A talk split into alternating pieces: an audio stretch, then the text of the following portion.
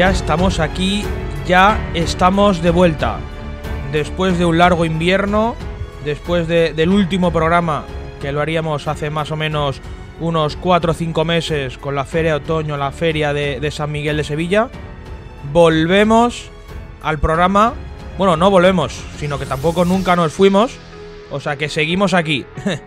Bienvenidos una vez más al programa del podcast de Burladero Joven.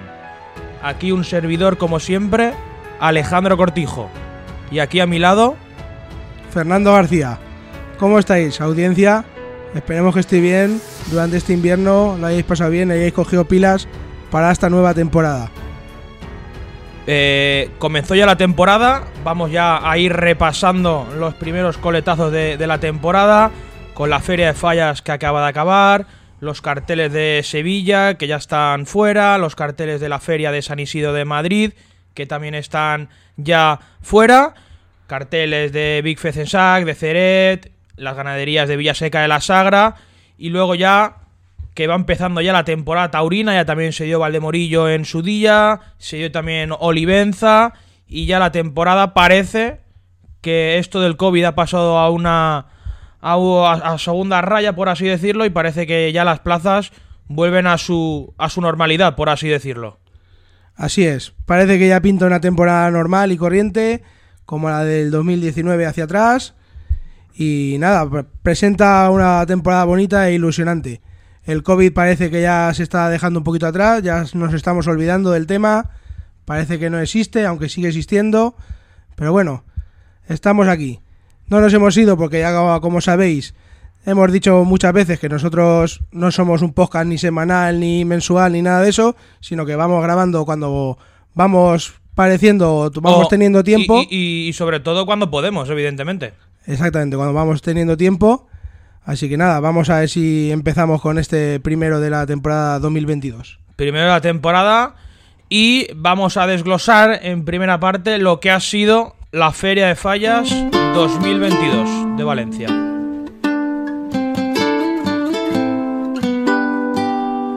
Tú eres el pincel que pinta mi papel. Tú llenas de color mi vida. Contigo me siento bien, eres como te soñé, así que ven y quédate en mi vida.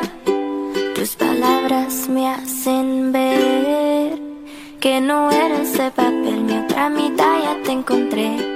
Ojos color miel y tu suave dulce piel que me hace. Acordaros y recordaros que nos podéis seguir tanto en Twitter, Facebook e Instagram y nos podéis escuchar tanto en iVoox como en Spotify.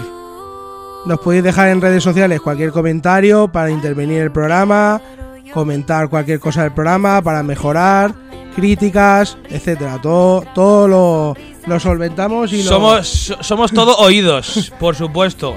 Faltaría más, ¿no? Al final aquí cada uno eh, puede tener lo- los micros de, de nuestro podcast de Burladero Joven para lo que quiera, como quiere, donde quiera. Evidentemente, siempre con, con el respeto adecuado, por supuesto.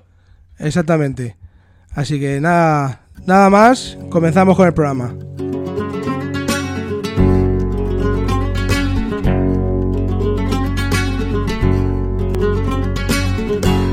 Esta vida es alegría y yo la vivo soñando. Hoy de paso son tres días y dos se pasan volando. Levántate todos los días con ganas de comerte al mundo. Pues comenzamos ya a desgranar la primera de primera, la primera de, de la temporada de primera, la Feria de Fallas 2022. Una feria donde habitualmente había más corridas de toros y más novilladas con picadores. Este año se redujo a cuatro corridas de toros, una novillada con picadores y una sin picar. Y Luego- una de rejones. y una de rejones. Y luego vendrá ya la, la de la Virgen de los Desamparados, que será otra novillada con picadores, que habitualmente ahí siempre había una corrida de toros o corrida de toros y novillada. Pero bueno, eh, a ver, de fallas se podrían decir mil una cosas. Eh, aquí hay muchos culpables, principalmente Diputación de Valencia, creo que tiene gran parte de culpa de lo que está pasando y de lo que ha pasado en la Plaza de Toros y en la Feria de Fallas. Primero por, por, por hacer ese pliego a medida para que esta empresa siguiera, porque al final Rafa Garrido es la continuidad de Simón Casas. Evidentemente, Simón Casas no está como cabeza visible de la Feria de Fallas ni como eh, representante de Nautalia, pero sabemos todos que, que, está con Garrido en Madrid, que se llevan muy bien y que al final Simón Casas pues está detrás de, de Rafa Garrido y Rafa Garrido está detrás de, de Simón Casas. Eh, simplemente hacer un pliego de una plaza de primera categoría con cuatro corridas de toros me parece un poco eh, lamentable. Todo el mundo lo, lo, ha dicho, tanto los más aficionados como los menos aficionados. Eso para empezar por ahí. Después eh, la empresa, eh, repitiendo carteles que ya estamos un poco cansados de ver. Y no es que lo digamos nosotros que estamos cansados de ver los mismos carteles, las mismas ganaderías y siempre lo mismo, sino que al final donde se ha visto es en la taquilla y en la plaza, en las entradas que ha habido en la plaza, donde Rafa Garrido se mostraba muy optimista antes de feria, donde anticipaba tres llenos de no hay billetes, sí, sí, tres llenos de no hay billetes, para jueves, viernes y sábado, y ha resultado que no ha conseguido ningún lleno de billetes. Es más, para el día 19 la corrida que se suspendió eh, siendo generosos, había media plaza. Para el jueves, con la de Juan Pedro, Morante, Aguado Ortega, habría media también siendo generosos. Y luego el único día que había más gente en la plaza fue el día de Rocarrey, que fue el viernes, que ese día sí que la plaza registró una gran entrada, pero lejos de quedarse de ese lleno de no hay billetes como presentaba Rafa Garrido. Al final ahí Rafa Garrido pues eh, le ha venido como aquel que dice una cura de humildad y una muestra de que eh, hay que invertir en publicidad, hay que invertir en innovar carteles y hay que invertir en muchas más cosas para llevar gente a la plaza, Fernando. Así es. Empezó muy fuerte triplicando el canon de la Diputación. Eso, eso para empezar, meti o sea... Metiendo 450.000 euros, si no me equivoco. Sí, más o menos por ahí, bueno, menos. que triplicó el canon que, que había pedido Diputación. 150.000 o algo así, me parece. Las expectativas las tenía muy altas de los tres llenos que no hay billetes, de no hay billetes que tú dices. Es evidente y está claro que la muestra ahí, que es el, el tiempo no ha acompañado en toda la feria, eso es así, pero realmente, aunque el tiempo hubiese acompañado, no creo que hubiese puesto el cartel de tres billetes, ni en tres, ni en dos, y a lo mejor en una tarde sí, la de Manzanera de Roca Rey, el viernes 18 es así. Con eh, que el tiempo no sea la excusa de los, de, lo- de los petardos de entradas que ha habido. Que sí, que posiblemente con Sol habría habido más gente. Pero habría habido más gente el día de Rocarrey. Porque con Sol, el día de Morante el jueves y el sábado, por mucho sol que haya, la plaza no se llena. Y el día de Victorino, mucho menos también. Claro, es que aparte los precios abusivos que había, eso son, eran demasiado elevados. Tú no puedes gastarte 40, 41 euros, 45 euros en un tendido de sol, aunque no había sol y en, en fallas el sol, si hubiese habido, Se agradece. se agradece, pero no puedes pagar 40 y pico euros de sol en un, en un tendido. Y, y luego, y hablábamos también de, de, la- de las nayas, primera y segunda naya, los- eso sospechoso de que no ha estado a la venta por internet, que han estado cerradas, como que han estado agotadas las nayas desde el primer día de venta de entradas, las nayas agotadas, casi nadie ha podido comprar entradas de naya por internet.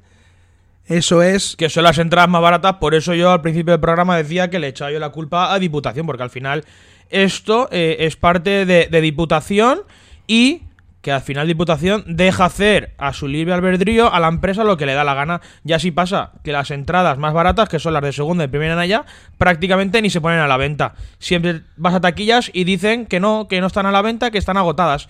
Y luego tú ves la corrida por la tele o estás en la plaza y ves como la Naya falta mucha gente. Entonces ahí realmente de quién es eh, el problema. De empresa, diputación, yo ahí lo tengo claramente.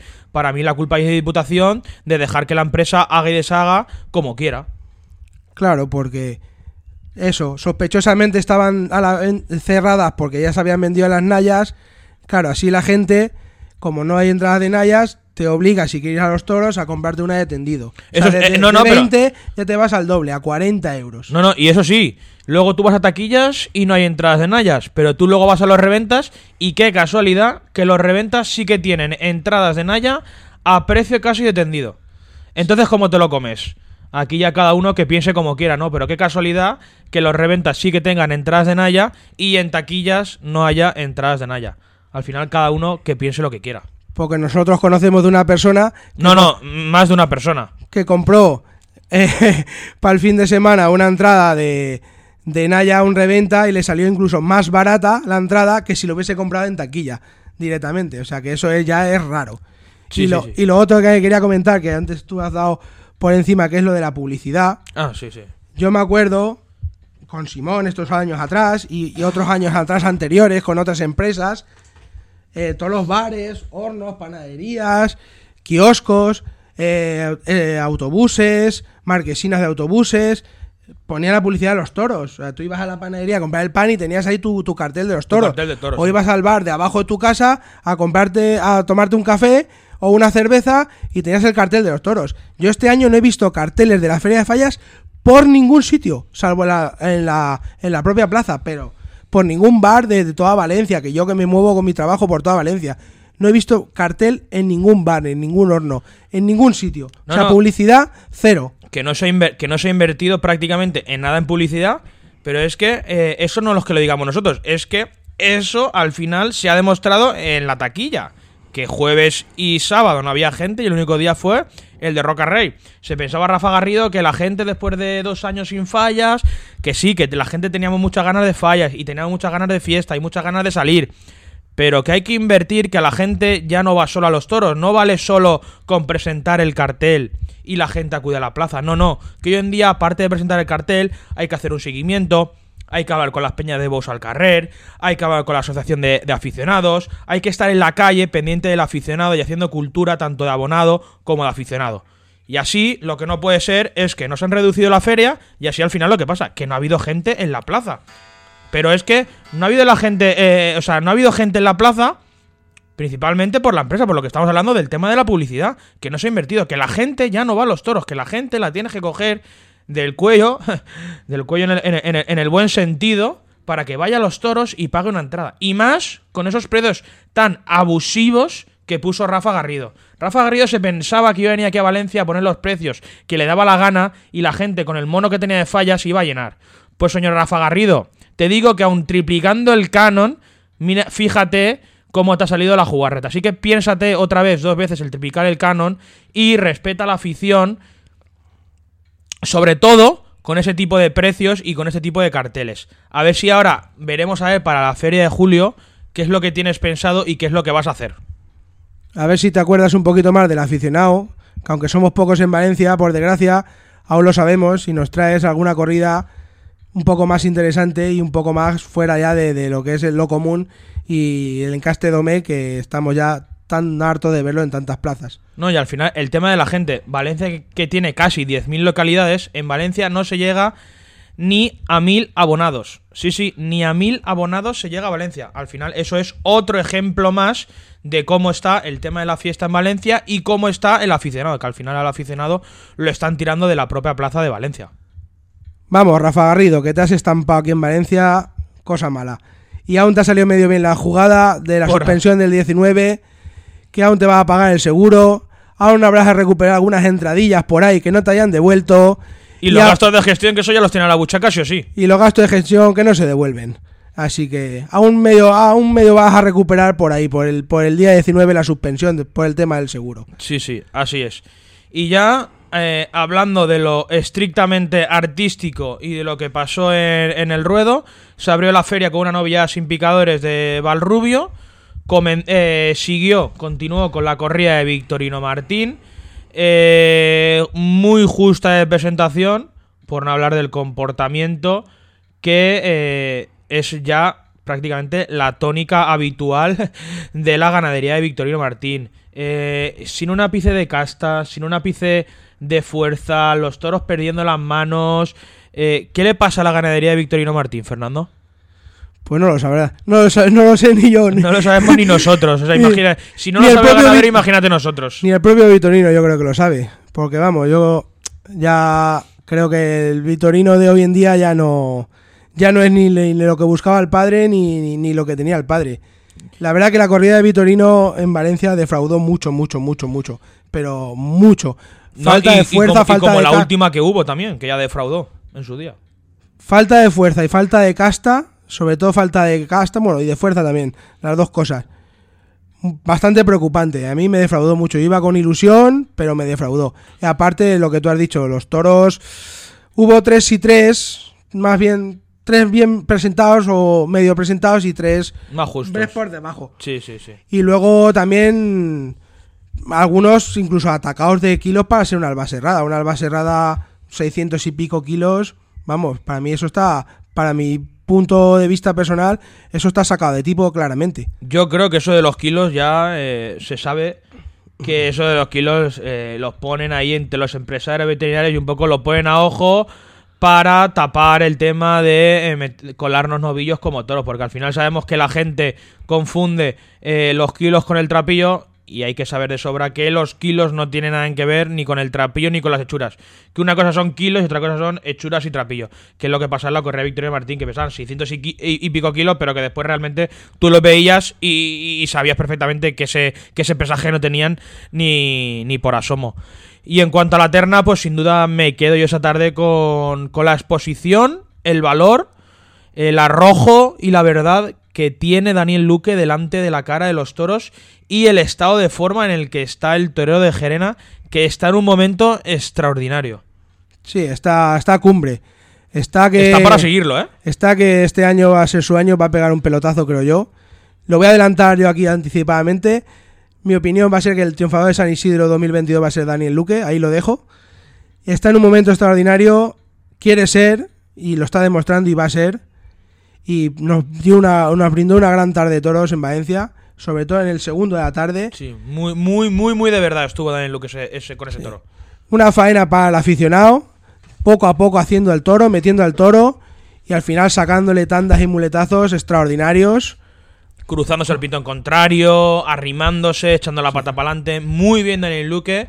En una tarde que, que tampoco acompañaba mucho el tiempo. Cortó una oreja de, de peso, una oreja para el aficionado de verdad. Sí, y sí, luego, sí, en el quinto también pudo haber cortado una oreja, pero ya con la espada no estuvo tan bien y, y perdió la puerta grande. Antonio Ferrera, pues sin pena ni gloria, para mi punto de vista. Sí, el primero más. no, el primero no lo quiso ver mucho. Nos sorprendió con el capote de seda este azul que, que sacó, pero no quiso verlo y en el cuarto, pues nada y nada. Y Román, ay, Román, Román quiso apostar, pero no apostó realmente como se tenía que apostar con ese sexto toro. Que sí que es verdad que en la primera tanda se puso con la derecha y se puso ya. Bueno, a- a- con la derecha o con el izquierdo, no me acuerdo realmente. Creo que fue con la, Con la derecha, Con creo, la mano ¿no? derecha que, que apostó realmente. Pero ahí eh, había que tirar para arriba y Román, en vez de tirar eh, hacia arriba, se fue a- hacia abajo. Sí, le, voy- le- ese toro era para apostar por él en el sexto de la tarde. Tira la moneda, tira la moneda. Como Haberle pegado Madrid. tres tandas desde lejos, llamándole del toro desde lejos con emoción Sí. y a matar. Pero empezó a cortar distancias y el toro se ahogó y él... él yo Oscar Román no lo, no lo acabo de ver bien, ¿eh? Lo, le tengo la- mucho aprecio a Román, le tengo mucho respeto como torero y aprecio como persona, pero se le nota mucho todavía la cornada de- del Baltasar Iván en Madrid. Lo vi muy medroso y sobre todo se le nota mucho al entrar a matar. Eso no se olvida al entrar a matar. No, no, no, y más sobre, y, más sobre todo la, la cornada que tuvo que, que por desgracia vos casi se lo lleva, ¿no? Eh, gracias a Dios le pasó en Madrid y, y lo puede seguir contando hoy en día, pero la verdad que, que la cornada que tuvo ese día pues no, no fue nada... eh, bueno, que casi, que casi se lo lleva a Román. Estoy seguro que Román va a volver a coger el sitio, porque estoy convencido de ello. Valor tiene de más que de sobra y lo va a volver a coger. Pero ahora mismo Román ha perdido el sitio. Es mi punto de vista y lo es lo que vi yo en la plaza del domingo de los Vitorinos. Veremos a ver cómo, cómo remonta la, la temporada. Y tiene ahora dos compromisos muy importantes en Madrid. Con la corrida de Algarra y la corrida de Victorino. Que yo creo que eso va a ser el punto de inflexión de la temporada de Román. Si va hacia arriba, se estanca o, o se queda donde está. Veremos a ver. Y luego quería hacer un apunte del día anterior de la novedad sin caballos de Valderrubio. Valrubio, sí, Valrubio. Sí, que fue una novillada sin caballos que duró tres horas. Ah, sí, sí, sí, sí, sí, verdad. fue verdad. infumable, fue larguísima, fue interminable.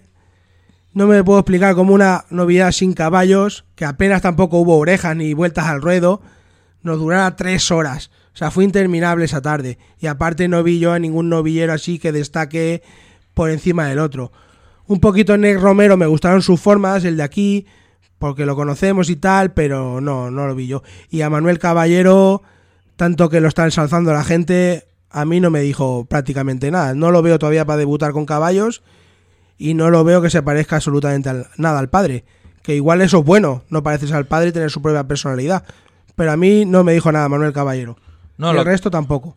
Lo que estaba diciendo Fernando, no puede ser que una novia sin picadores, sin picadores, estamos hablando, una novia sin picadores dure tres horas de festejo. O sea, al final ahí los profesores y los maestros que están con ellos en la escuela les tienen que decir que está claro que al final los chavales eh, se tienen que rodar, que se tienen que exponer, que tienen que eh, sacrificarse, pero de ahí hacer una tarde soporífera, la gente desconecta. Lo llevo yo diciendo ya mucho, mucho tiempo. Una corrida de toros no puede durar mucho más de dos horas. A partir de las dos horas, la gente desconecta totalmente de la corrida de toros y ya se pone a ver el móvil, se pone a ver eh, lo que sea, se pone a comer pipas y ya desconecta.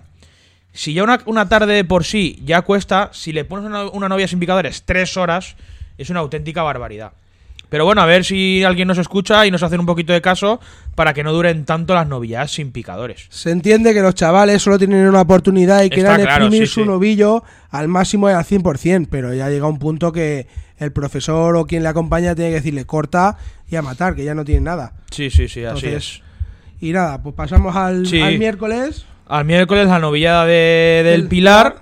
Otra novillada descastadísima. Sí, una novillada eh, descastada, sin prácticamente fuerza, eh, en líneas generales muy aburrida, eh, una puerta regaladísima por ser de la tierra al niño de las monjas que eh, sí, le noté mejoría respecto a años anteriores, pero que aún le queda mucho bagaje y mucho rodaje por delante para ver realmente si quiere ser algo en el mundo del toro o no. Una puerta regalada que prácticamente no le va a servir para nada. Puerta grande eh, de aquí, por ser de Valencia y, ya está. Sí, baratita, baratita. Igual que la oreja que le dieron a Pereira en el último novillo, igual que la otra oreja que le dieron a Álvaro Alarcón. Orejas baratitas, baratitas. Más, más de Invalencia. Sí, sí, digámoslo o- así. ore- orejita así. Made in Valencia, de esas que en cualquier plaza a lo mejor es una simple ovación y, y ya está. Pero aquí en Valencia, pues, eh, son orejas. Manuel Pereira lo, lo seguí viendo yo eh, muy atropellado y, y muy. eh, ya no torpe, sino atropellando la verdad y. Sí, atropellando la razón. Sí, atropellando la razón, que está claro que se tiene que comer el mundo, que quiere ser torero, que el chaval no decimos que no, pero es que como, como siga así, alguna de estas un toro esto se lo va a llevar por delante y no lo va a poder contar, ¿eh? Y no lo veo yo todavía para tomar alternativa y menos al lado de los dos figurones como Morante y el Juli.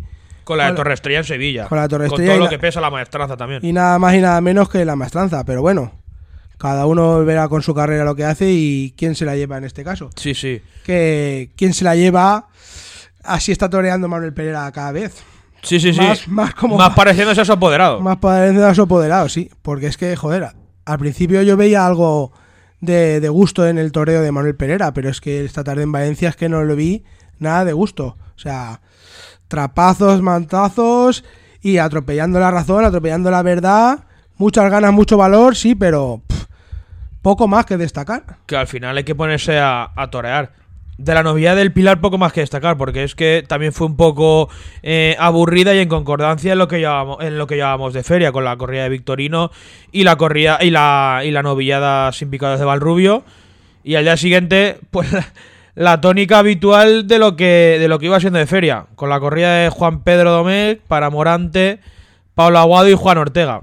Se retrasó la corrida más o menos unos 20-25 minutos por el estado del ruedo, que no sé realmente qué estaban mirando, porque el estado del ruedo estaba bien, le habían puesto la lona y todo eso, y el ruedo estaba bien. Eh, pues una Juan Pedrada más de otras tantas que se llevan en Valencia, que se llevan en la temporada y que se siguen acartelando con la misma ganadería año tras año, temporada tras temporada y corrida tras corrida. No puede ser, bueno, sí, sí que puede ser, o sea, sí que puede ser que Juan Pedro siga lidiando en, en prácticamente todas las ferias. Lidia porque es un toro eh, un toro que no molesta en absoluto, que el que es malo está por la plaza, lo matas y no te dice absolutamente nada, y el medio que se sostiene un poquito en el ruedo y tal, pues pasa como el día de Morante en Sevilla, pasa como el día de Pablo Aguado, pasa como el día, pues ese día que quiso un poco torear Pablo Aguado al último de la tarde y algo se quiso ver, pero por lo demás, una Juan Pedrada en toda regla, los pitones muy sospechosos, pero muy, muy, muy, muy sospechosos, y por no hablar de la presentación que fue lamentable, Fernando. Sí, una Juan Pedrada, Juan Perrada en toda, en toda regla, vamos. Es que es, es inadmisible ya que tengamos que aguantar esto feria tras feria, corrida tras corrida. O sea, siempre es igual, lo de Juan Pedro siempre es igual. Pero Claro. como Juan Pedro, pues no pasa nada, ¿sabes? El año que viene volverá y volverá a estar en todas las ferias. Como en Sevilla, que está dos tardes, en Madrid, o tres tardes en Sevilla, ni me acuerdo, pero vamos. Es que claro, está porque la- las figuras lo demandan, y como la demandan las figuras, pues está. Ese es, son los toros idóneos para este tipo de toreros. Sí, sí, sí, Capo- sí. Capoteros, ¿sabes? sí, como. Morante, Juan Que ya, Ortega Pablo. que ya salen picados de toriles. Exactamente, lo que iba a decir. Ya salen picados de, de toriles. Entonces van a la muleta, o sea, van al capote de categoría. No les ponen aprieto y se lucen ellos con el capote de la Verónica como, como ellos saben, a su esplendor. Claro, luego llegan a la muleta y. No, la nada, muleta no, que es que no llega ni al tercio de varas. Desfondados, desfondados, desfondados. Pero Pero- bueno, nos seguiremos tragando Juan Perradas y Juan Perradas. ¿Qué le vamos a hacer? Pero ¿qué pensará eh, eh, el propio ganadero? Porque no me creo yo que ese ganadero, en este caso Juan Pedro, seleccione ese tipo de animal. No me lo creo, porque al final aquí la selección la hace quien la hace y no creo que Juan Pedro eh, seleccione ese tipo de toro. O sea, no me lo creo ni como aficionado ni como alguien que le gusta los toros. O sea, no me lo creo. Que alguien, un ganadero, seleccione ese tipo de toro. No me lo creo. O sea, mm, no me entra en la cabeza cómo se selecciona ese tipo de toro. O sea, ese tipo de toro, ¿para qué? Para que toreren a la Verónica al capote y ya está. Pero es que hay veces que, es que no llegan, es que lo que hemos comentado, ni al tercio de varas. Es que es lamentable. Es que es lamentable la, la- la- la ganadería de Juan Pedro Domecq. Y ya no sé lo que lleva vendido, pero ¿a qué precio vende los toros Juan Pedro Domecq para estar en absolutamente todas las ferias? Aparte de que lo exijan las figuras. ¿A cuánto precio tiene que vender cada toro cada corrida Juan Pedro? O sea, es que no me lo explico. Lo tiene que vender muy barato. Porque si no, las figuras no lo pedirían y no estarían todas las ferias. No, a la figura le da igual en verdad al empresario lo que paga eh, por, por los toros. Ellos lo piden, si el empresario se lo trae, pues adelante. Y incluso no los que lo pidan, sino lo exigirán. Digo, ¿tú quieres que esté en tu feria? Me trae Juan Pedro. No me trae Juan Pedro, no estoy. Me quedo en mi casa. Y así va esto, en verdad. Pero bueno, al, torero, al figura, le da igual lo que el empresario pague por, por esos toros. Pero supongo que pagará más bien poco. Sí, sí. Porque Juan Pedro, una de dos, o lo hace aposta, seleccionar esos toros tan bobalicones, tan flojos, para que las figuras se los sigan comprando, o eres mal ganadero. Señor Juan Pedro, eres muy mal ganadero, bajo mi punto de vista. Otras ganaderías, con tus despojos, se han hecho grandes y se están haciendo grandes ganaderías. Y tú, que eres la madre de todas, eres muy mal ganadero, señor Juan Pedro. Sí, sí, no, no, que será ahora mismo una de las ganaderías más podridas que hay en el escalafón, eh, sin duda, en cuanto a, ganaderías de, de toros bravos de Lidia. Bueno, toros bravos. Toros. Porque bravos, bravos no son. Al final está claro, ¿no? Que de tantos toros que lidia y tantas corridas que hace, al final, evidentemente, algún toro se le escapa, como es lógico. Pero bueno, una Juan Pedrada más, de las que quitan afición y de las que es inadmisible y de las que es imposible defender que haya gente con defienda ese espectáculo, esa ganadería y, y esas corridas, está claro que solo tiene un sentido, que es porque come y vive del sistema. Si no es imposible que, que defienda esas corridas. al final se está viendo los tendidos que cada vez hay menos gente y creo que es eh, eh, una buena manera de, de protestar, sino que cuando se anuncia una de Juan Pedro no vayamos a la plaza y punto. Sí, sí. Toré, Morante, Pepito el de los paletes. O resucitando a Manolete. exactamente, o Toré yo. Sí, sí, sí, sí, sí. Con no ir a la plaza, suficiente. Sí, así es. Una pena porque al final, joder, ¿a quién no le gusta ver a Morante? ¿A quién no le gusta ver a Pablo Aguado en el estado que está? ¿A quién no le gusta ver a Juan Ortega? Si son tres toreros ahora mismo, para mí serán los tres capoteros. Los tres mejores capoteros que hay en el escalafón. O sea, es que Morante ya sabemos que cuando pega una media eh, a todo el mundo le gusta. ver dos Verónicas de Juan Ortega, ver dos Verónicas de Pablo Aguado. Es que al final la gente con poquito nos conformamos, pero es que ante ese tipo de toro y ante ese tipo de invalidez, nada tiene sentido. Pero bueno, que la siguieran matando porque en, en Resurrección la siguen matando, en San Isidro está, eh, y así sucesivamente. Sí, sí, sí. Y, eh, y en Sevilla y en No, no, y en, y en todas, las plazas. Sí, sí, sí, sí, sí. todas las plazas, lamentablemente en todas las plazas. Pero bueno, Continuamos con la feria de fallas. Al día siguiente, el viernes, corría de Victoria del Río Toros de Cortés para Urdiales, Manzanares y, y Rocarrey. Aquí me gustaría decir varias cosas. Primera, eh, que estaba diciendo la gente que saltaron dos toros como si fueran que ponían el en Bilbao. Eh, a ver si está claro que la corrida fue la mejor presentada de la feria de fallas. Pero claro, comparándola con la de Juan Pedro Domecq, que fue lamentable, la de Victorino, que fue muy justa, y la de García Grande, que ahora lo comentaremos, que eso fue lamentable, pues evidentemente sí que eran los toros mejor presentados. Pero no porque eran eh, que estaban para líderes en Bilbao, sino porque lo que había en comparación, eh, evidentemente era lo mejor presentado. Respecto a los toros, pues sin duda aquí hay dos, hay dos factores en la ganadería de Victoriano del Río. Una es la ganadería de Victoriano del Río y otra es la ganadería de Cortés, que siendo la misma ganadería y el mismo propietario y el mismo ganadero, hay dos conceptos de ver la tauromaquia y de criar el toro bravo muy diferentes. Sin duda yo me quedo con, con la ganadería de toros de Cortés, que al final eh, de la corrida fueron para mí los dos mejores en cuanto a comportamiento. Tuvieron movilidad, tuvieron eh, esa casta necesaria para, para hacer el toreo y para que te emocione. Y al final, sin duda, eh, ojalá se lidiaran muchos más toros de la ganadería de Cortés. sí. Eh, sobre destacaron por encima de, de- de los otros eh, los dos de Cortés Con los cuatro de Victoriano del Río que se lidiaron. tercero y quinto si no me equivoco Sí. destacaron mucho el juego y el comportamiento y la bravura los de Cortés a lo de Victoriano del Río. Y respecto al- a la presentación, sí está claro que fue la mejor corrida de, de fallas presentada, pero vamos, sin ser una gran cosa. Claro, claro, no, es que la gente por Twitter y demás la pintaban como que se podía haber lidiado en Bilbao. Y vamos a ver, tampoco os paséis. Eso digo yo, tampoco os paséis. Yo destaco presentador dos toros, el primero y el sexto. Desde la plaza yo lo vi así. El primero estuvo bien presentado, tenía remate, y el sexto fue un gran toro, con un gran, un gran trapío y unas grandes hechuras. Sí, el sexto para mí fue el mejor presentado Sí, de sí. la corrida. No, el mejor presentado de toda la feria. Sí, bueno, sí, Digamos también. así. Tampoco era muy difícil la presentación, pero bueno, sí. Sí. El mejor Fue- presentado de la. de Fue un la- gran toro en cuanto a presentación, el, el último de, de la tarde. Sí. Y nada, y esa tarde Diego Urdiales mucho aire, mm, tampoco vino a, a ofrecerse mucho, Diego Urdiales, en mi opinión.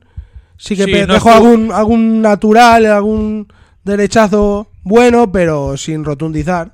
Sí, no, no. Esperábamos mucho más de Diego Urdiales y sobre todo el día grande de la feria. Y que en, en el cartel que era, que era el cartel de la feria. A mí era el que más me gustaba del cartel. Yo iba más por ver a Diego Urdiales que por ver a, a los otros dos, Manzanares y, y Rocarrey, que luego resultaron ser los triunfadores de la tarde. Rocarrey, a mí no es que me guste mucho su concepto, bueno, ni mucho ni poco, no es que me guste nada, No, que no, nos, que no nos emociona. Pero he de reconocer que esa tarde sí que me gustó y estuvo muy bien. Rocarrey en el tercero de la tarde me sorprendió eh, con mucho valor, incluso toreando por momentos, sangre fría. Me gustó, me gustó Rocarrey esa tarde. No, y al final lo que, lo que lo que estuvimos comentando mientras estábamos viendo la corrida, que, que Roca Rey eh, es un torero muy inteligente. Muy, muy inteligente. Eh, empezó la faena, cruzándose al pintón contrario, con mucho valor, con mucha verdad.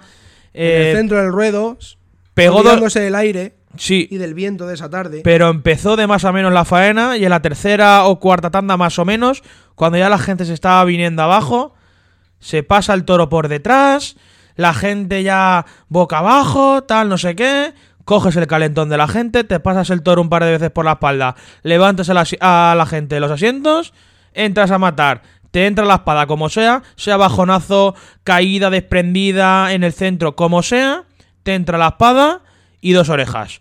Aquí la mala suerte que Roca Rey pinchó, pero que si Roca Rey no pincha esa faena, en Valencia se le da las dos orejas, pero vamos, 100% seguro no, al 200%. Y en ese sentido Roca Rey es un torero muy inteligente porque aprovecha los momentos de la gente. Y al final un torero de tantas cosas que tiene que ser, tiene que ser inteligente y saber ver el momento en el que se va a matar y en el y, y ver que la faena está en ese momento para entrar a matar y aprovecharse de la gente como tiene que ser.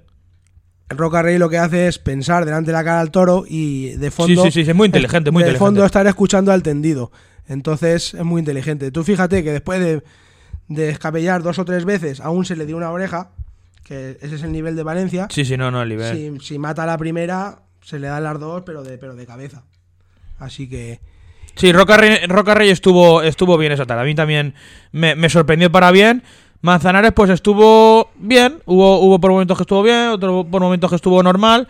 Sin más, Manzanares tuvo, tuvo detalles, pero sin llegar a hacer esa faena de la que todos pensamos con el toro de Dalia, Victoriano del Río y todo eso. Muy lejos de eso, pero bueno, que dejó detalles para un poquito para acordarnos. El inicio de, de, de faena en el quinto toro fue muy bueno, ¿eh? Toreando muy despacito, por debajo. No, si componer la, faena, componer la figura Manzanares, para mí será uno de los, de los que mejor compone la, la figura hoy en día, por no decir el que mejor compone. A mí me, me gustó la faena del quinto de Manzanares porque toreó muy despacio. Y luego antes con el capote también había estado toreando muy bien en ese quinto toro, muy despacito y muy bien. Sí, que a lo mejor si no pincha, a lo mejor también le- da las dos orejas en, en Valencia. Con la plaza llena y eso, a lo mejor también le hubieran dado las dos orejas. Pero bueno, que pinchó también.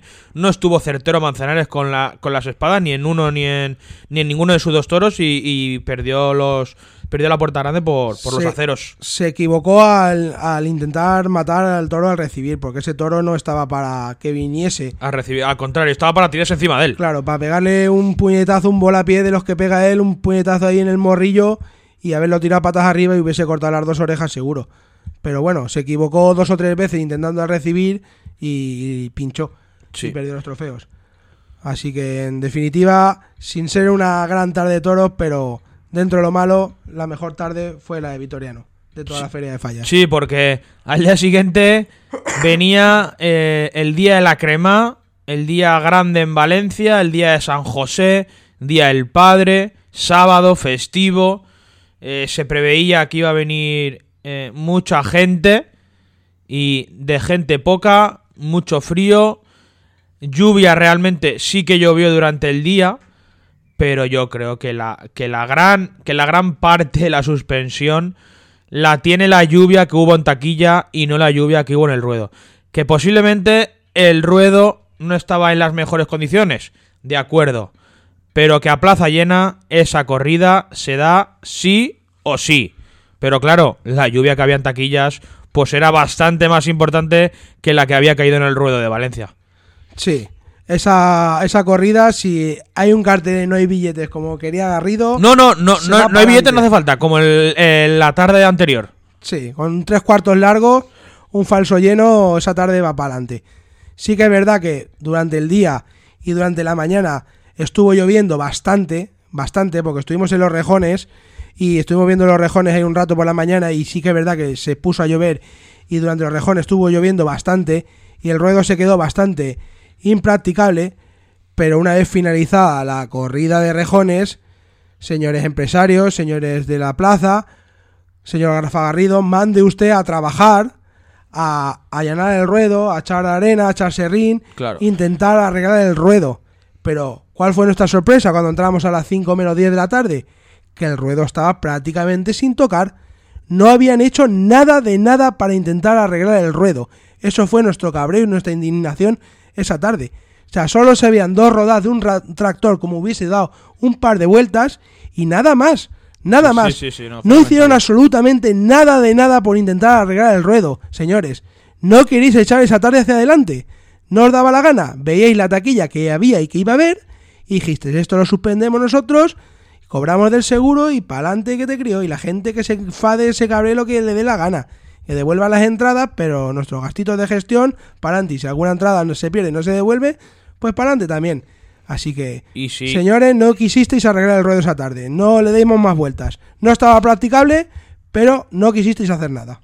Y si a eso le añades la gatada que había de García Grande y Domingo Hernández en Corrales, pues ya eso es el culmen.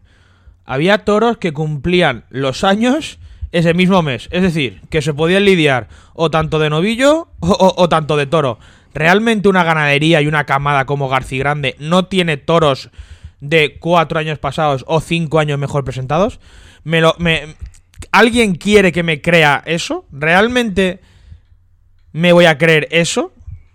Si me dices una ganadería que, que es una, una ganadería más corta, que no tiene tantas cabezas de- de ganado, tampoco me lo creería. Pero haría la vista gorda y me lo creo. Pero una ganadería como García Grande, que tiene miles y miles de cabezas de toro, ¿realmente? Es inexplicable. Y luego cómo tragan veterinarios palco presidencial. O sea, aquí hablas con veterinario y la culpa le dice, no, no, es que el, el presidente es el que tiene el que tiene la potestad y el que decide al final. Hablas con el presidente, no, no, es que los veterinarios me han aprobado esta corrida. O sea que aquí se echan la culpa unos a otros, aquí realmente nadie hace nada y se tiran la pelota y se tiran la piedra unos a otros y aquí yo no sé nada, yo no sé nada tampoco, tal, no sé qué, todos a ceder y a presentar animales lamentables porque eso era una novillada sin picadores, ya es que ni en Madrid, en cualquier plaza de segunda categoría. Porque yo no quiero ni el toro de Bilbao, ni el toro de Pamplona, ni el toro de Madrid. Que no se equivoque la gente, yo quiero un toro bien presentado para una plaza de primera categoría. Lo que no queremos es ver gatadas lamentables, sospechosas de pitones a más no poder, que hay que darle, por cierto, hay que darle la enhor- la enhorabuena al que, al que hizo esos pitones, al que pintó esos pitones, porque la verdad que hizo un trabajo inconmensurable, porque estuvo, Espectacular. estuvo francamente bien pintando los pitones de, de esos animales, porque estuvo muy, muy, muy, muy, muy bien. Las puntitas estaban muy, muy, muy bien pintadas. O sea, desde aquí dar la enhorabuena a quien hizo ese, ese trabajo, las cosas como son. Muy negritas las puntitas, muy milimétricas, perfectísimas, como si hubiesen cogido ahí con un bordecito y hubiesen marcado ahí. No, no, a, la, perfectísimas, eh, eh, a la perfec- perfección, sí, sí, sí. Como sí. los niños cuando colorean el cuadernillo que no se tienen que salir, igual, igual, igual. Una cosa espectacularmente de locos, vamos. Nosotros nos quedamos a posta después de la de Rejón A ver el sorteo, sí. a ver los toros y a ver el sorteo, porque no se habían visto los Garcigrandes por ninguna parte, ni en foto ni en ningún lado. Estaban bajo la lona y nos quedamos a posta. Y cuando lo vimos venir para enchiquerar, nos quedamos con las manos en la cabeza como diciendo, vaya tela lo que nos van a soltar esta tarde por, por Toriles. Una gatada infame, lo que ha dicho Alejandro, infame, infame, infame. Eso ya no llegaba ni a, ni a novillada con picadores. Eso no pasa en Madrid ni en Sevilla como novillada con picadores. Pero es que pero hacía tiempo que no se veía una corrida tan mal presentada en Valencia, ¿eh? Y mira que en Valencia no es que sea aquí y tal, pero es que hacía mucho tiempo que no se veía una corrida así de mal, mal presentada, macho. Así que menos mal, casi que he de decir que menos mal que no salieron por, por Toriles y suspendió esa corrida, porque si llegan a salir, creo que esa tarde hubiésemos sacado más de uno en comisaría. Servidor el primero, vamos. Sí, sí, no. Servidor el primero. Eso era infumable, impresentable y altamente sospechosa de pitones. Unas puntitas negras, negras, exageradas. Vamos, que a mí mi padre, que en paz descanse el hombre, antaño, cuando me enseñaba el pobre, me decía, tú ves esos cuernecitos tan, tan pintados, las puntitas tan negras, y de eso, eso va tocado. Y, no se equivocaba el hombre, ¿no? No, y después lo que decías tú también ahí en, en el sorteo, que veías el comportamiento y la mirada de los animales como que estoy aquí, pero parece que estoy aquí, tal, no sé qué, y, y parece que como, como que estaban desorientados y, y no se veía esa viveza en la mirada y esa viveza que tiene que transmitir un toro bravo de Lidia, ¿sabes? Estaban bobos, en los corrales sí, sí, estaban sí, bobos. Les abrían las puertas y ni se enteraban. Estaban como que no Como sabían ni dónde, adormecidos. no sabían ni dónde estaban, vamos. Ya si hablamos de sospechas de pitones, ya no queremos hablar de, de otro tipo de sospechas. Sí, sí, no, no. de jeringazos, pa- pastillas en el agua para dormir o como, los, Ibuprofeno, paracetamol y mucha agua. como los viejecitos, la pastilleta para dormir, para que cojan el sueño. En Bueno, fin, pues esto- lamentable. Sí, esto es eh, al final nuestro resumen, nuestra visión de la Feria de Fallas, de lo que ha sido la Feria de Fallas, porque al final muy corta y ya hemos visto que artísticamente prácticamente nada, en cuanto a ganado prácticamente nada y de público ya lo hemos comentado, o se ponen las pilas y se espabilan y se habla con asociaciones, se habla con gente, o esto, o, o- se le da un giro, o, o esto ya veremos a ver por dónde se coge, porque al final dice la gente, no, es que las figuras llenan. Pues sí, aquí es que en Valencia está demostrado que, fíjate, a ver, Morante, Juana- Juan Ortega y Pablo Aguado, El Juli Manzanares Emilio de Justo. No, es que con una de cuadri no se llena, pero es que con una de cuadri ganan dinero. Yo voy a explicar por qué ganan dinero con una de cuadri. Una de cuadri, Fernando Robleño Gómez del Pilar y Román, por ejemplo, los tres primeros toreros que se me han venido a la cabeza. Primero, porque los tres toreros que, que hay en ese cartel no cobran ni la mitad de lo que cobran los lo figuras. O sea que ya ahí no tienes que dar tanto dinero. La corrida igual y el público es igual. Señor Rafa Garrido. Rafa Garrido porque es Valencia. O cualquier empresario. Si las figuras no llenan, vamos a hacer carteles o más baratos o de otro tipo para ver si realmente se fomenta la afición eh, al toro y se fomenta la afición de aficionado. Así es, así es. Y también quería comentar un pequeño inciso de lo del tema de las presidencias, aparte del rigor de, de las orejas, que ya sabemos que es bajísimo, y el rigor de, de las presentaciones de, de los animales, que es bajísimo. Si vais a conceder una oreja, concédela Ah, sí. antes de que arrastren el toro, que aquí en Valencia eso ocurrió ya muchas veces. El toro arrastrándose ya a cara de desolladero, sacar el pañuelo, parar el tiro de arrastre, parar al toro y cortarle la oreja ahí en mitad o ya cuando está subiendo la cuesta para arriba para el desolladero. O sea, si das la oreja, dala antes y si no la vas a dar, no la des. Si el toro ya se está arrastrando o el novillo se está arrastrando, pues ya se está arrastrando y punto pelota. No des la oreja y ya está. O sea, te mantienes firme y ya está. O la das antes o no la des y punto. No, pero es que aparte, el tema de los mulilleros es que la hostia, o sea, es que es muy descarado cuando torean las figuras que se tiran ahí mil años para que la gente pida la oreja ahí, tal, tal, se tiran ahí. A ver, que si pongo el este, que si le pongo el hierro, que si ahora estoy aquí mirando las musarañas. Y se nota que cuando torean las figuras tardan mucho más que cuando hay una novia con picadores o no son toreros, que no son figuras, bueno, mal llamadas figuras que realmente ahí cogen el toro y se lo llevan. No, no. Ahí cuando hay correa de figuras tardan mucho más. Entonces ya cada uno que entienda lo que quiera entender. Pero vamos, que yo lo tengo muy claro. Que cuando torean las figuras, pues si tardan mucho más en llevarse los toros es por algo. Y luego lo que dice Fernando. Si vas a dar la oreja, no te esperes a que el toro ya esté cambio de solladero. Si la vas a dar, dala. Y así ya la gente ni se enerva ni se enfada ni nada. La das y punto, ya está. Así es. Y nada, y el último inciso ya respecto a Valencia, que no tiene nada que ver ni con Falla ni con Rafa Garrido, es con la Diputación y con Gregorio de Jesús. ¿Dónde están las cuentas del Sí, Festival de La Palma? Señores, es un festival público. Las cuentas se tienen que hacer públicas. No, y, y un festival benéfico que supuestamente iba, iba para La Palma. Eso quería decir, un festival benéfico y público. Así que hace cinco o seis meses ya que se hizo el festival. Si han presentado pérdidas, pues presente las cuentas como que han presentado pérdidas. Y si han presentado ganancias, presente las cuentas. Pero presente las cuentas, señores.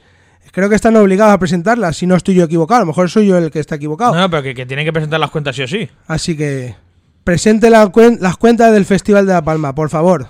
Y, y por favor, Diputación, si alguien nos escucha de Diputación, espabilar, que hay muchas cosas que cambiar.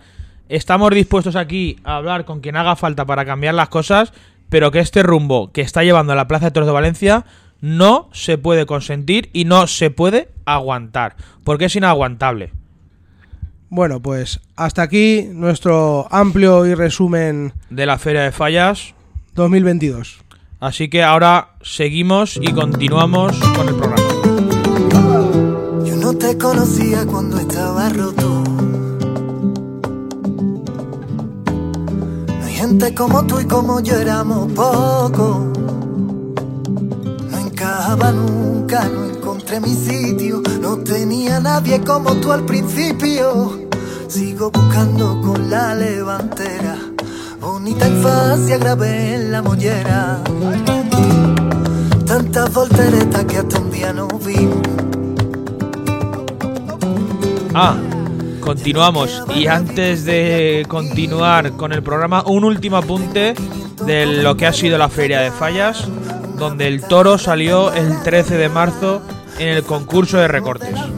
Con los toros de Peñajara, que desde aquí le deseamos una pronta recuperación a, Raúl Moreta, eh, que fue cogido por un toro. Y le damos la eh, enhorabuena a Carreras, que fue el, el ganador del concurso de recortes una vez más. Se proclamó campeón en, octubre y se volvió a proclamar campeón en, en estas fallas. Nuestra más sincera enhorabuena y lo que no puede ser Fernando es lo que no puede ser. Lo que no puede ser es que salga un toro de verdad, el toro toro íntegro, el toro que reclamamos nosotros, que salga por la mañana y luego el resto de feria salgan los toros impresentables como han salido. Lo que no puede ser es lo que cobran los recortadores, que si no me equivoco son 150 euros por actuación. Y si, Jugando- ga- si ganas, cobran un poco más, pero si no, ni eso. si no gana pues los 150 euros, jugándose la vida con esos astados astifinos, con ese tipo de churas, ese trapío de plaza de primera, como demandamos, como debería ser por las tardes, y estos chavales que se juegan la vida por ese escaso dinero de precio, de, de, de remuneración, y luego lo que le sueltan a las figuras del toreo, o supuesta figura del toreo, que cobran miles y miles de euros, que ni se sabe lo que cobran, y le sueltan las la vergüenzas de corridas que, que afeitas que le sueltan por Valencia.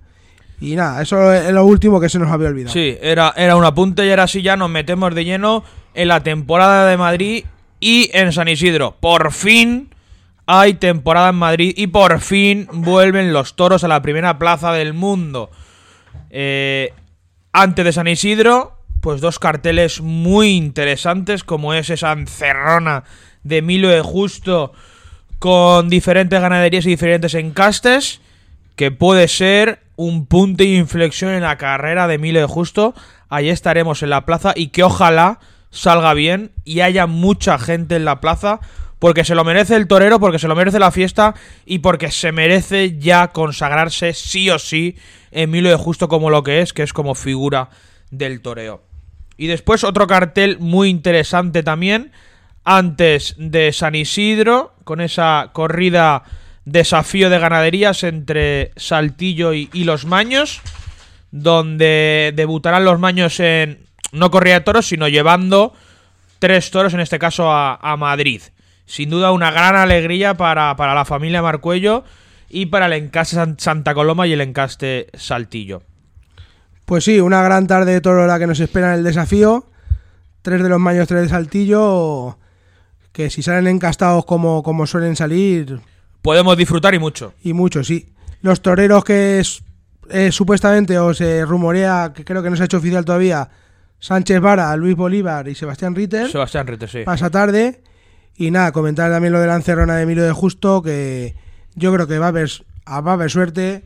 Emilio nos va a hacer disfrutar. Tiene ganaderías y ganado para ello. Sí. Ya se han encargado de, de- de meterse con corridas, o sea, con toros, mejor dicho, con ganaderías que, que le pueden facilitar el éxito.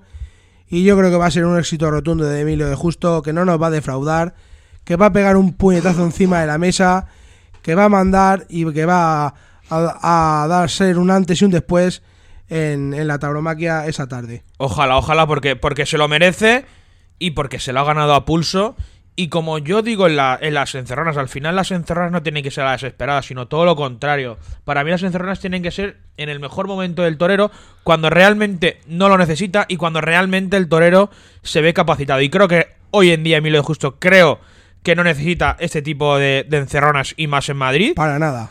Y creo que puede pegar un puñetazo en la mesa, porque al final hay ganaderías con las que ha triunfado, con Victorino que es su ganadería fetiche, Victoria del Río, García Grande, lo de Pala que también ha toreado en Francia, lo de Payarés, o sea que son ganaderías que ya son conocidas por el toreo y que ha triunfado con ellas, entonces tiene todo el sentido del mundo ese tipo de ganaderías.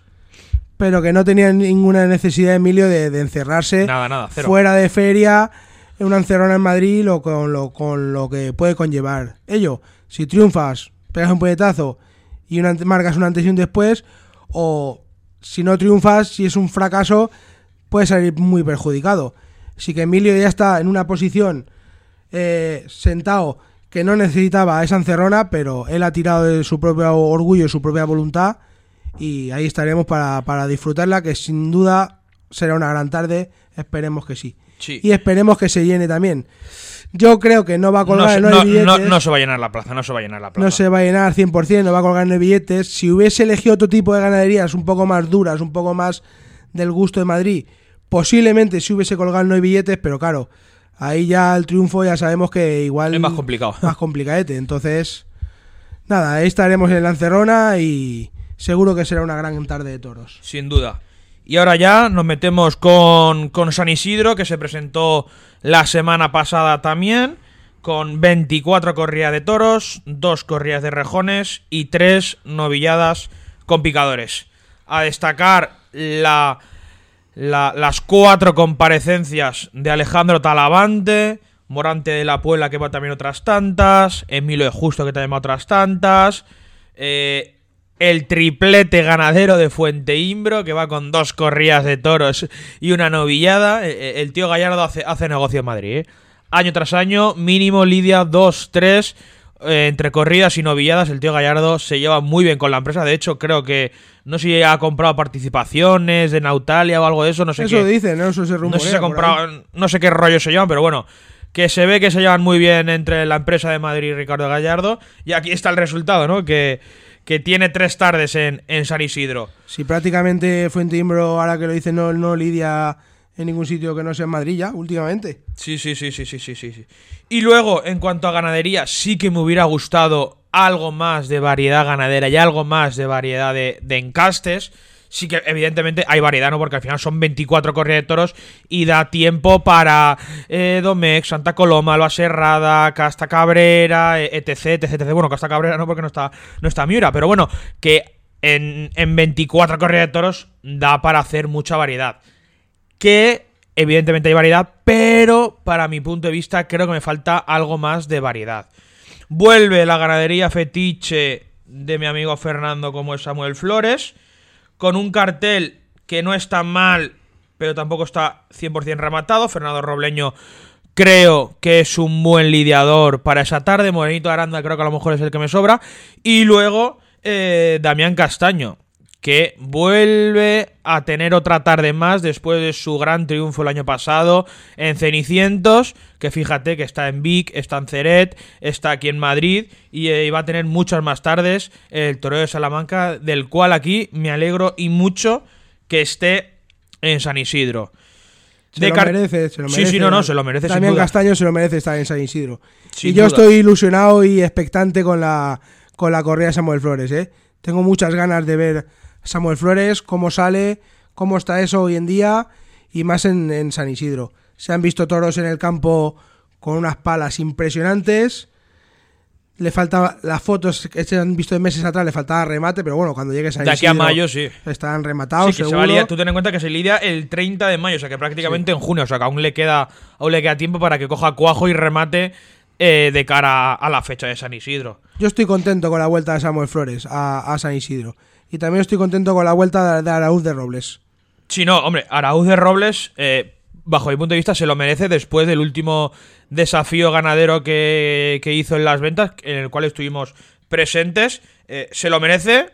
Eh, yo he visto también fotos y vídeos de la corrida y es un auténtico corridón de toros.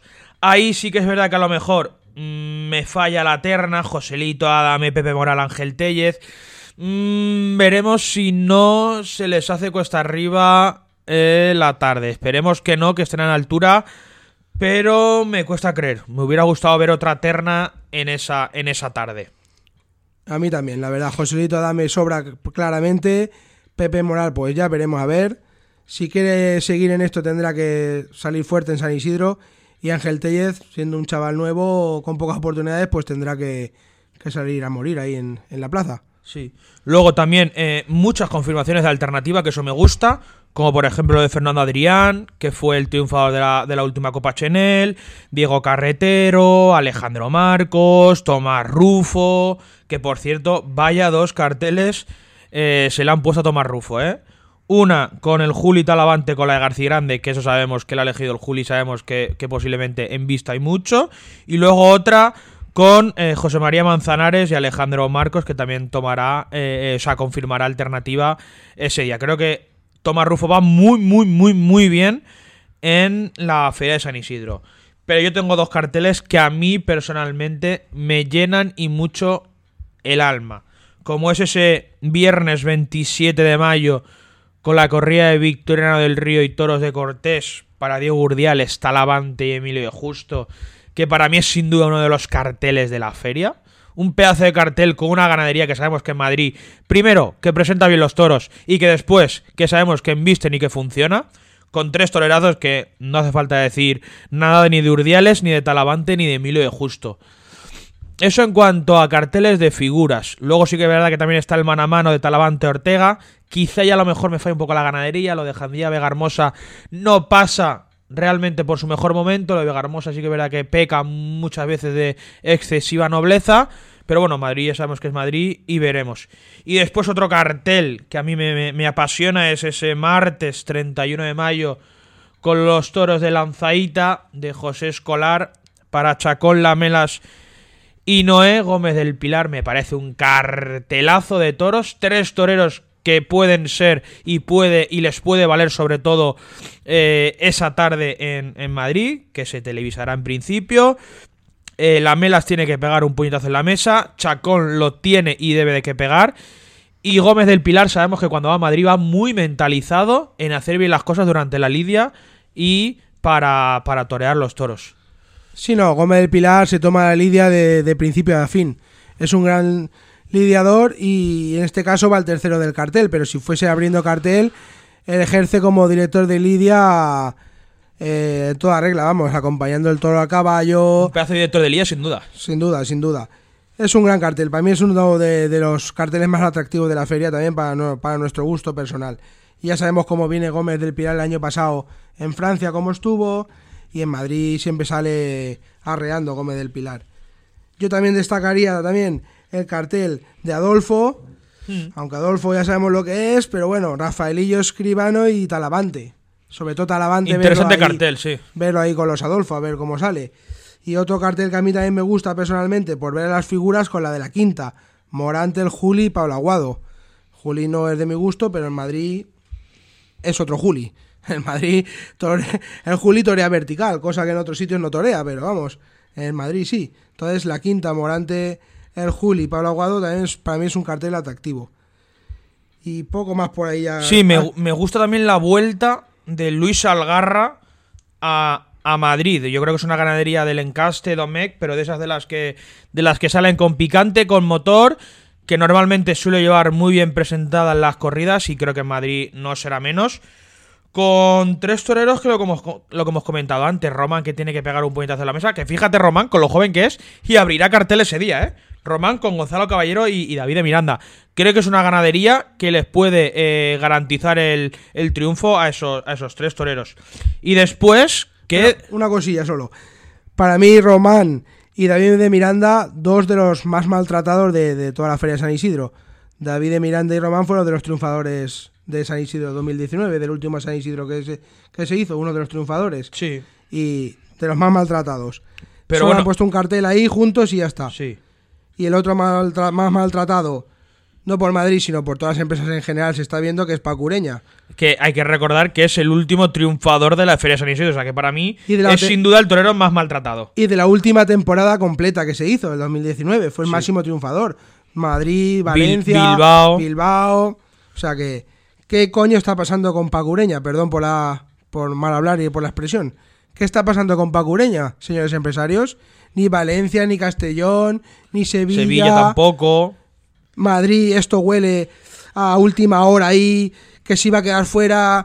Venga, va, te metemos aquí en solitario y las ganaderías ni se han anunciado ni nada, que esa es otra cosa que no nos gusta.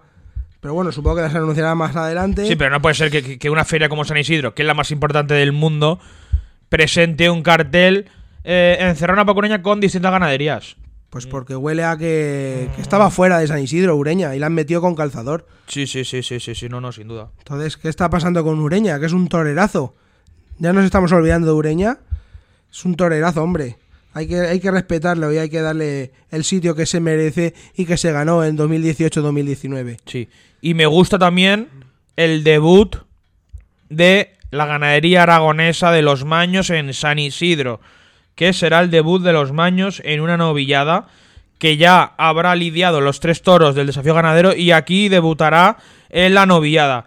Eh, me gusta la ganadería de las novilladas con los Maños, Conde de Mayalde que echó un extraordinario toro en Villaseca en la Sagra y sabemos que eh, es una ganadería que aunque sea de Domecq, pero que tiene ese picante y ese motor suficiente para emocionar a la gente. Y luego la, la de Fuente Imbro, que sabemos que funciona en, en novilladas.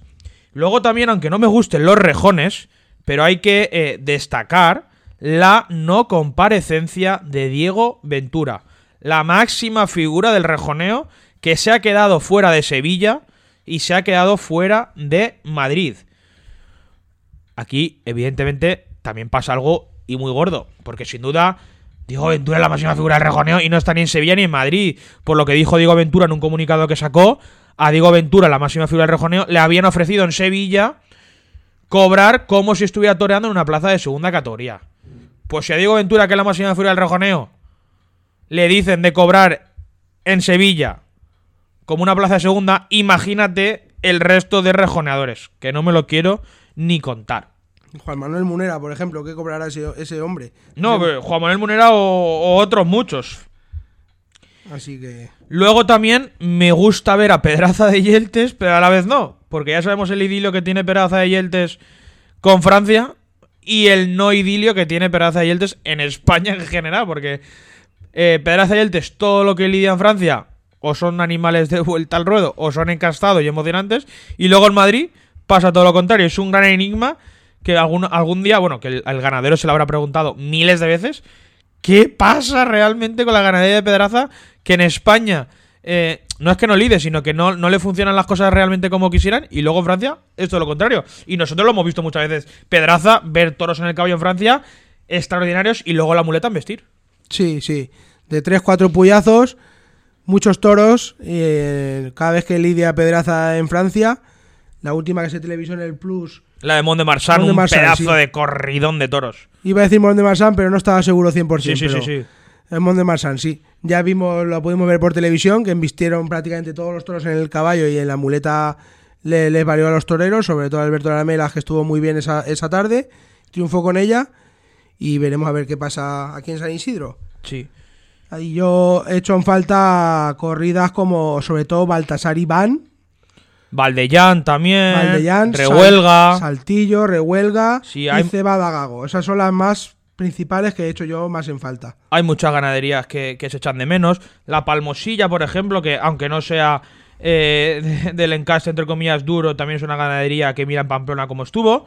Y muchas ganaderías que, que pueden embestir y creo que falta.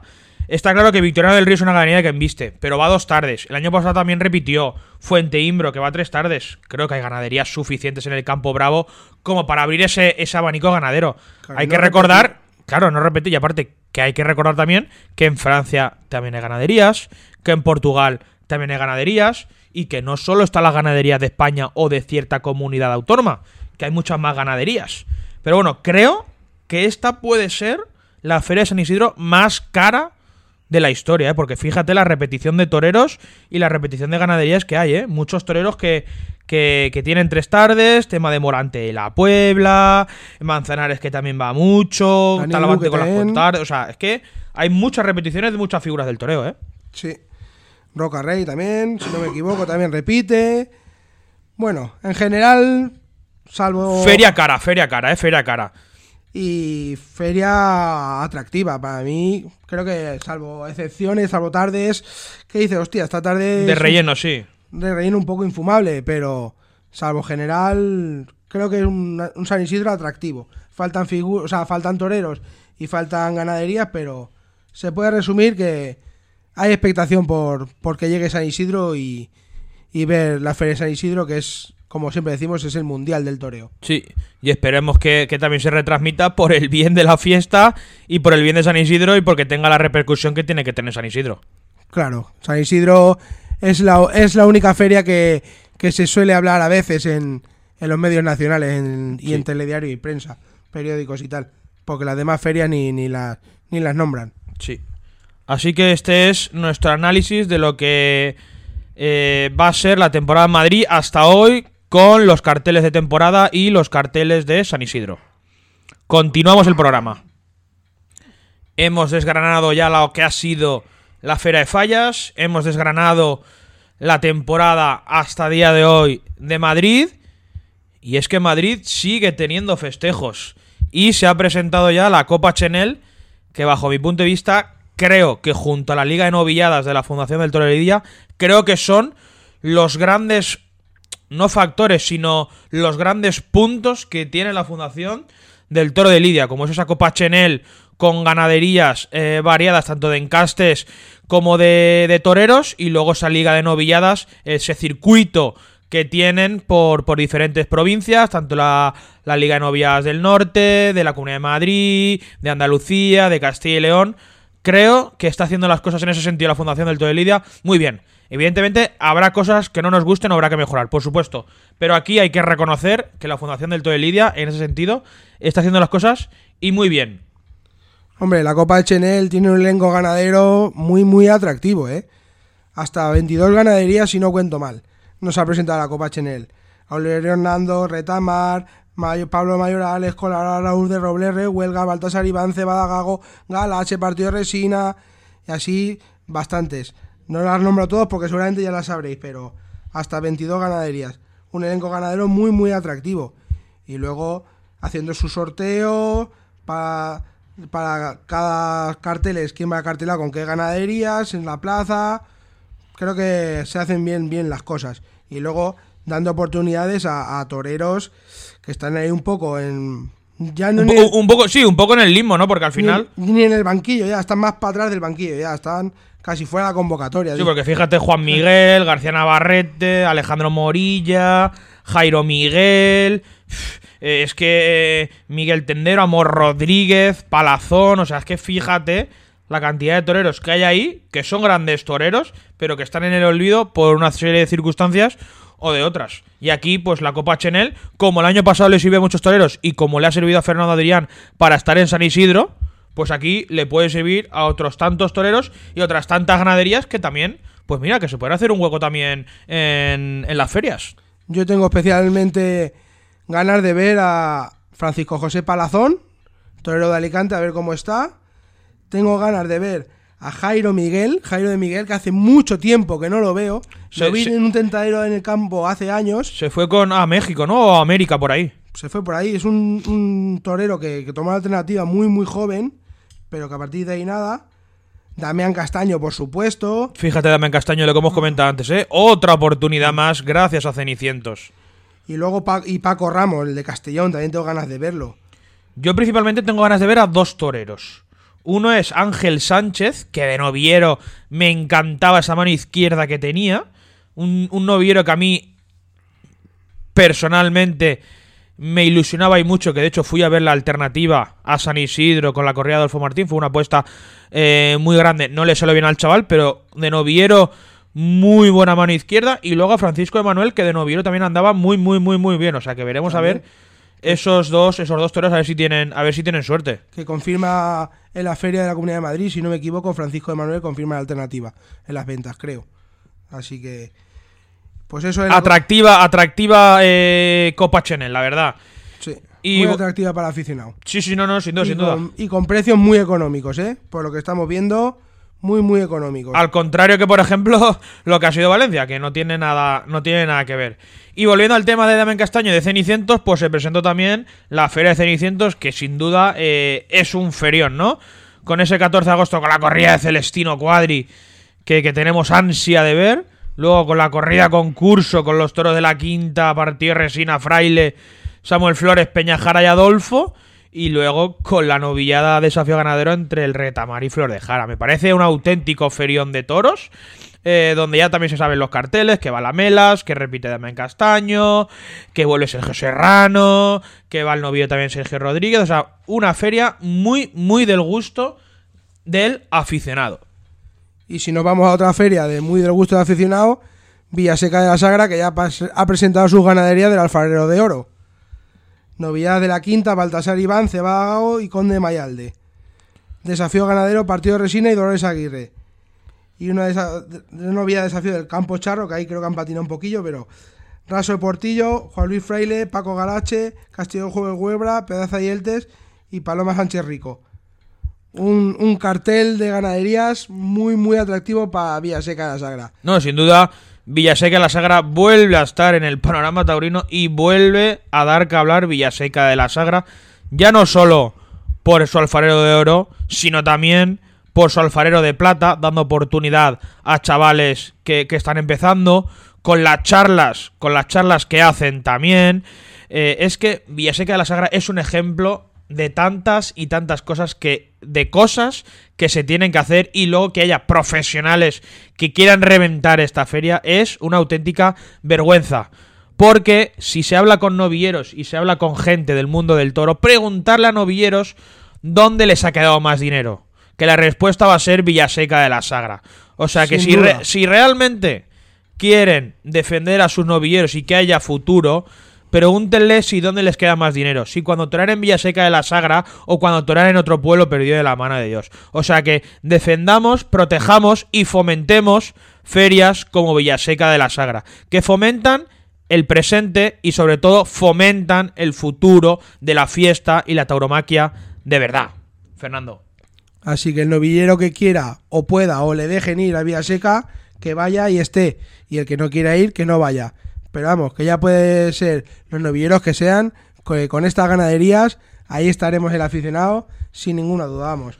Vía Seca de la Sagra No, no. se merece todo nuestro respeto Respeto y sobre todo a- a- apoyar y admiración. apoyar y admiración, pero sobre todo apoyar como eh, decimos siempre nosotros, apoyando, pasando por taquilla, que es como se debe apoyar al mundo del toro, no como los gañotes que están en el callejón de Olivenza, que voy de taurino, o los periodistas, bueno, periodistas, periodistas o juntaletras, que van por ahí tapando todas las fechorías que hacen y deshacen figuras del toreo, profesionales, etc, etc, etc.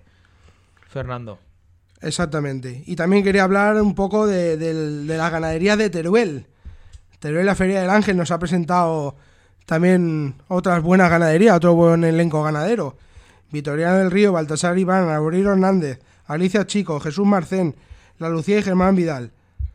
Así que Teruel también tiene muy buena pinta este año la Feria del Ángel. Sí, sí, podemos también iremos a, la corrida de Baltasar Iván, como también eh, los buenos aficionados que hay en la Asociación de Aficionados de los Tres Puyazos, que eh, han presentado también carteles de ganaderías y de toreros, que nos han preparado un día eh, muy bueno, por la mañana novillada y por la tarde la corrida de toros de Prieto de la Cal y Peñajara.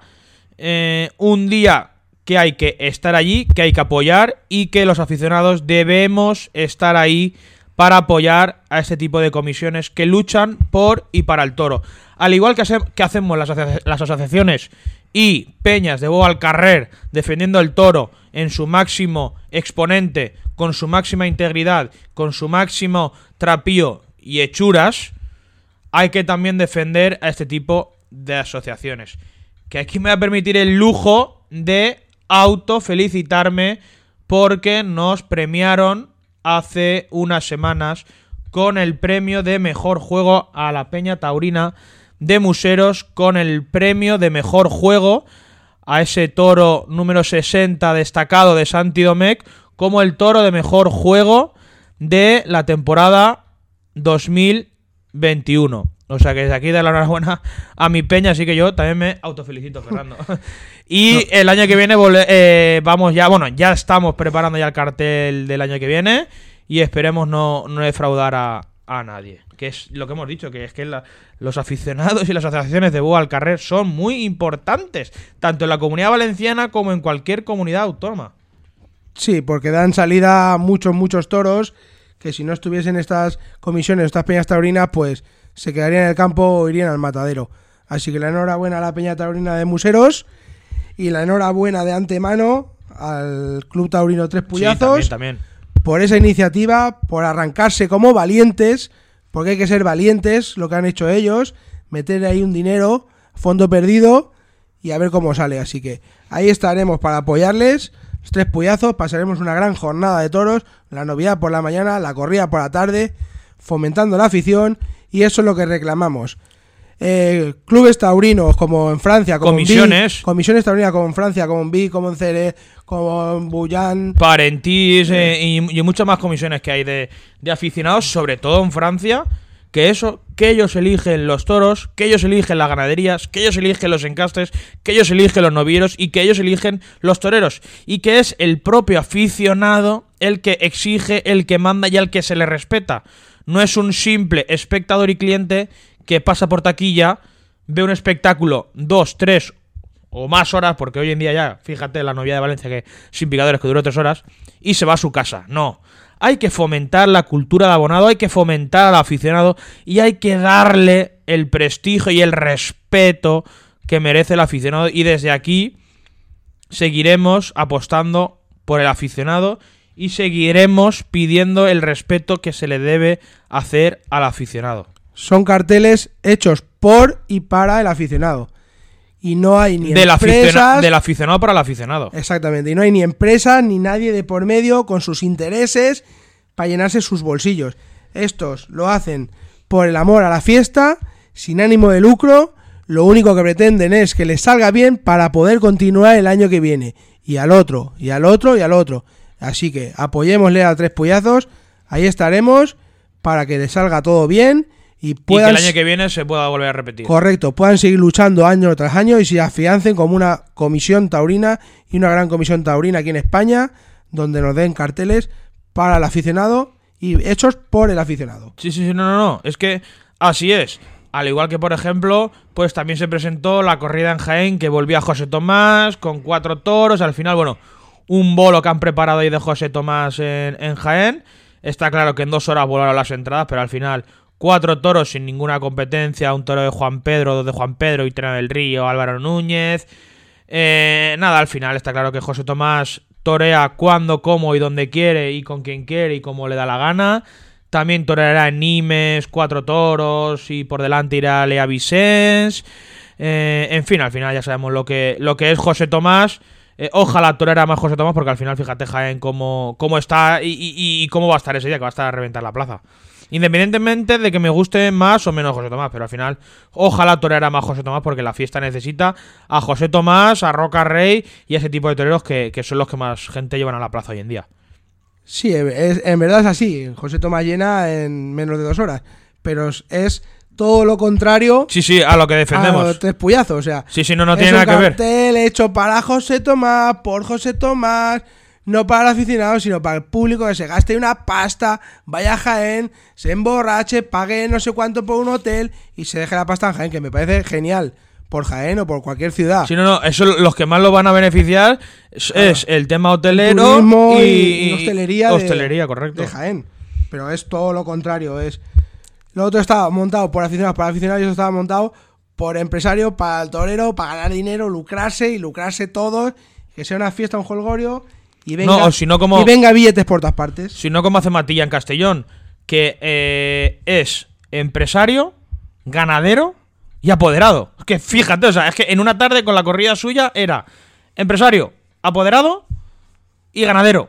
O sea, las tres cosas a la vez. O sea, fíjate ahí el oligopolio. Solo le faltaba ser torero Sí, también. sí, sí, también no. Si llegará un día. sacarte lado. Llegará un día que, que- que veremos toros de Matilla, empresa de Matilla para encerrona de Matilla. Va a llegar un punto que es así seguro.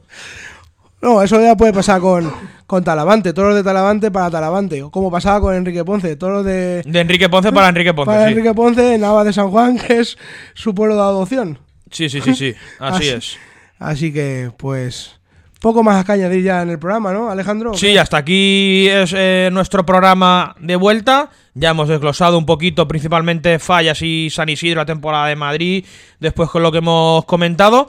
Y nada, eh, os reemplazamos al siguiente programa. Desde aquí nos comprometemos a que no vamos a estar tanto tiempo sin estar eh, sin programa, eso ya, ya lo garantizamos desde aquí, que habrá muchas más novedades, muchos más invitados, que como hemos dicho, tenéis los micros abiertos del programa y el podcast de Burladero Joven para quien quiera y como quiera.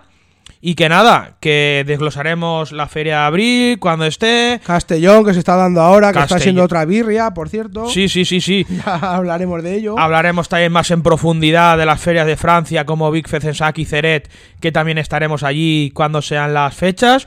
O sea que os reemplazamos a no muy tarde al siguiente programa. Lo dicho, cuídense, que vayan todo bien y a disfrutar, a disfrutar de la fiesta, señores. Eso es. Y recordar, como siempre decimos, que sin toro nada tiene importancia. Hasta, luego.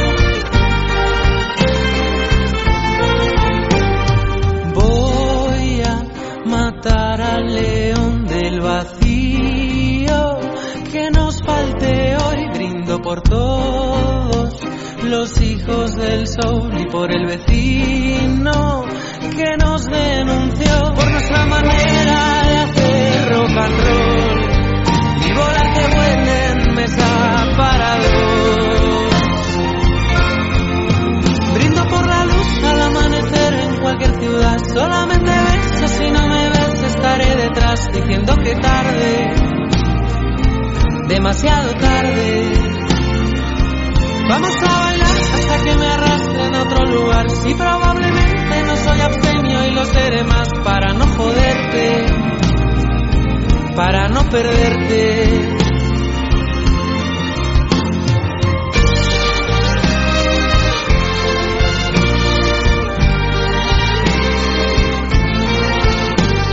Siento hacerme mayor y mirar al mundo desde mi balcón y si en blanco y negro me encuentro a Truffaut, le daré unos golpes, 402 y a reír despierto, vivir sin soñarlo. Revisando el caso ya no es para tanto.